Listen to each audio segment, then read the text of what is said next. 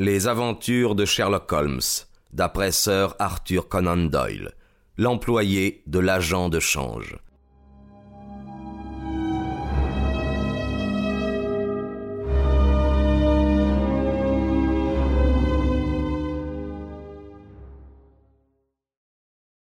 Je rentre à l'hôtel avec sous le bras le gros livre rouge et dans le cœur des sentiments fort contradictoires.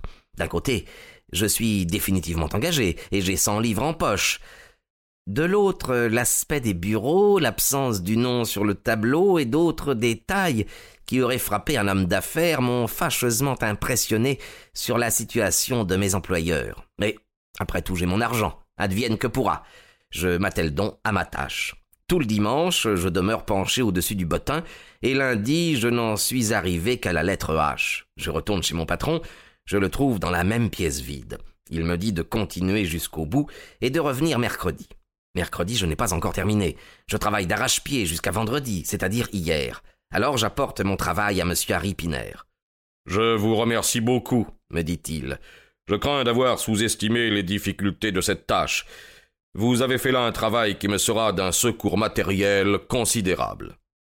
Et qui m'a pris du temps. Maintenant, reprend-il, je vais vous demander de me dresser la liste des maisons d'ameublement, car elles vendent toutes de la quincaillerie. Très bien. Venez demain soir à sept heures pour me dire où vous en serez. Bon, ne vous surmenez pas. Deux heures de music hall dans la soirée ne vous feront pas de mal après vos travaux. Le voilà qui se met à rire tout en me parlant, et je m'aperçois, non sans sursauter, que sa deuxième dent du côté gauche a un très vilain plombage en or. Sherlock Holmes se frotta les mains avec ravissement, tandis que moi je contemplais avec ahurissement notre client. Oui, oui, vous avez bien raison de paraître sidéré, docteur Watson, me dit-il. Mais pourtant c'est ainsi. Quand j'avais causé avec l'autre type à Londres, il avait ri à l'idée que je n'irais pas chez Manson, et j'avais remarqué que sa dent était plombée très exactement comme celle que j'ai vue hier. Vous comprenez, le reflet de l'or, dans les deux cas, fixa mon attention. Quand je réfléchis que la voix et la silhouette étaient les mêmes, et que les seules caractéristiques qui différaient pouvaient provenir d'un coup de rasoir ou d'une perruque, je me dis que c'était certainement un seul et même homme. Bien sûr, on, comprend que deux frères se ressemblent, mais pas au point d'avoir la même dent plombée de la même façon. Il me congédia, et je me retrouvai dans la rue, ne sachant pas trop si je marchais sur la tête ou sur les talons. Je revins à mon hôtel, me plongeai la tête dans l'eau froide et essayai de penser. Pourquoi m'avait-il envoyé de Londres à Birmingham? Pourquoi était-il arrivé à Birmingham avant moi? Pourquoi s'était-il écrit une lettre à lui-même? C'était trop de problèmes pour ma tête, je n'y comprenais rien. Et soudain, l'idée me traversa que ce qui était pour moi noir comme la nuit pouvait être clair comme le jour pour M. Sherlock Holmes. J'ai eu juste le temps de prendre le train de nuit, de le voir ce matin et de vous ramener tous deux à Birmingham.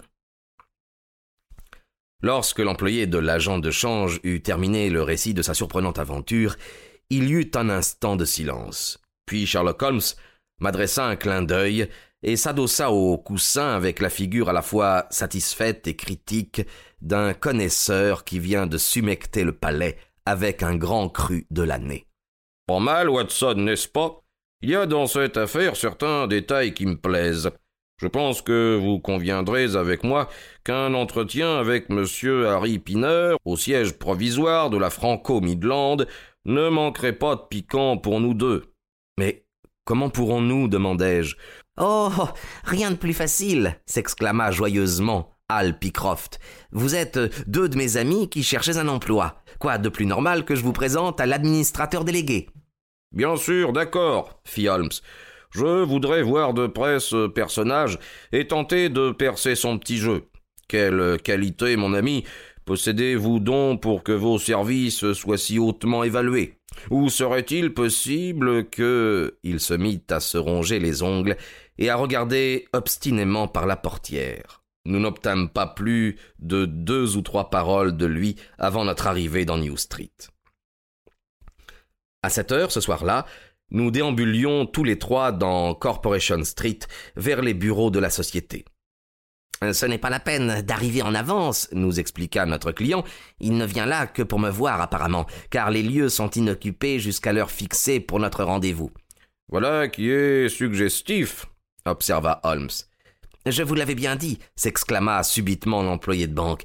Le voici là qui marche devant nous.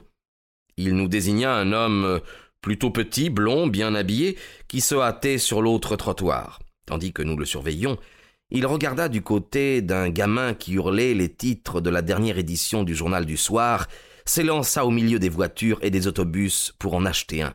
Puis, le journal dans une main, il disparut par une porte. C'est là, s'écria Hal Pycroft. Il monte au bureau de la société. Bien, venez avec moi. Je vais tout régler le plus facilement du monde. Nous grimpâmes cinq étages à sa suite. Notre client frappa à une porte entr'ouverte. Entrez. Nous nous trouvâmes alors dans la pièce nue et vide qui nous avait été décrite. Devant la table unique était assis l'homme que nous avions aperçu dans la rue. Le journal du soir était étalé sous ses yeux. Quand il leva la tête, il me sembla que je n'avais jamais vu de visage portant autant de signes d'accablement, et de quelque chose au-delà de l'accablement, d'une horreur telle que peu de gens en éprouvent au cours de leur existence. Son front était luisant de sueur, ses joues avaient la couleur blanchâtre d'un ventre de poisson, dans ses yeux brillait un sauvage regard fixe.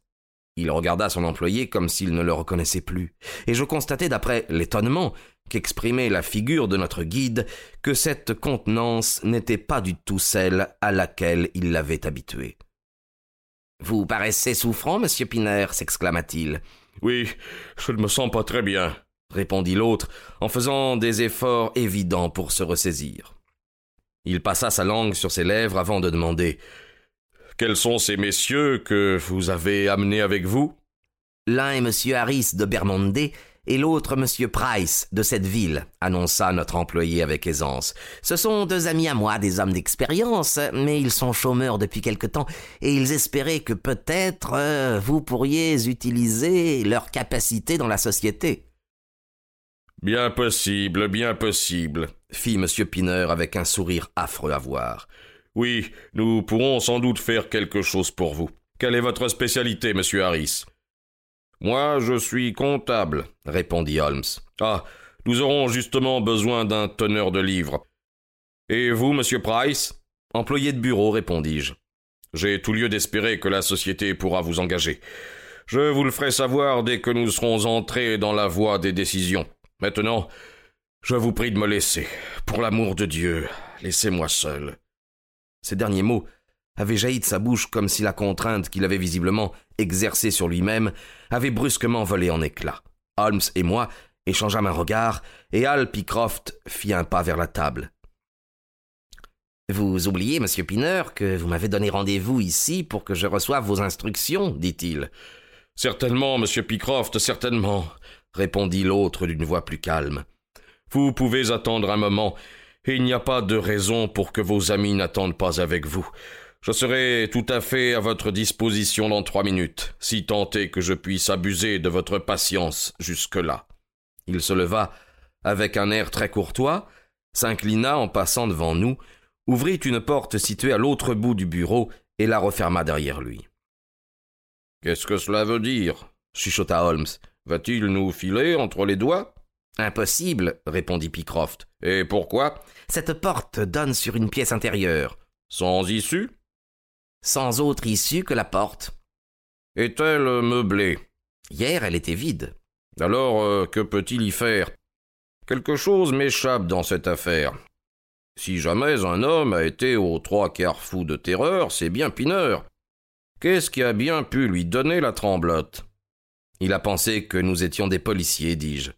C'est sûr, fit Pycroft. Holmes secoua la tête. Il n'est pas devenu blême. Il était blême quand nous sommes entrés. Il est possible que. Sa phrase fut interrompue par un toc-toc assez fort qui venait de la porte intérieure. Mais pourquoi diable frappe-t-il à sa propre porte? cria l'employé. À nouveau, et beaucoup plus fort, retentit le toc-toc-toc. Cette porte fermée commençait à nous énerver.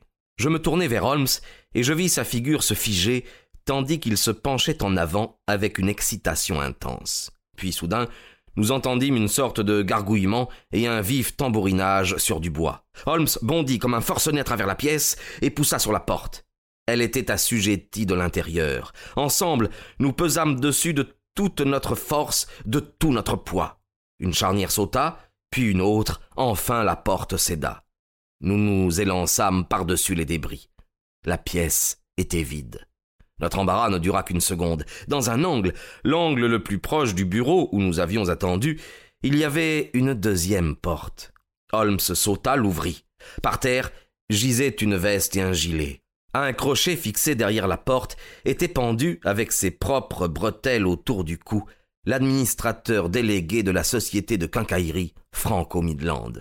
Il avait les genoux remontés, la tête qui faisait un angle atroce avec le reste du corps. Le battement de ses talons contre la porte avait été le bruit qui avait interrompu notre conversation. En un instant, je l'avais attrapé par la taille, soulevé, tandis que Holmes et Pycroft dénouaient les bandes élastiques qui avaient presque disparu entre les plis blanchâtres de la peau. Puis, nous le transportâmes dans l'autre pièce. Il resta là étendu. Sa figure avait le teint plombé de l'ardoise. À chaque souffle, ses lèvres rouges se gonflaient et se dégonflaient. Une véritable ruine, à côté de ce qu'il était quelques minutes plus tôt. Qu'est-ce que vous en pensez, Watson? me demanda Holmes. Je me penchai pour procéder à un bref examen. Le pouls était faible et irrégulier, mais sa respiration se faisait moins saccadée et ses paupières frémissaient assez pour laisser voir un peu du blanc de l'œil. Il était moins cinq, mais à présent il vivra. Tenez, ouvrez la fenêtre, s'il vous plaît, et apportez-moi la carafe d'eau. Je lui déboutonnai le col, j'aspergeai sa figure, et je fis exécuter à ses bras tous les mouvements classiques euh, destinés à ranimer les asphyxiés, jusqu'à ce qu'il émît un souffle long et normal.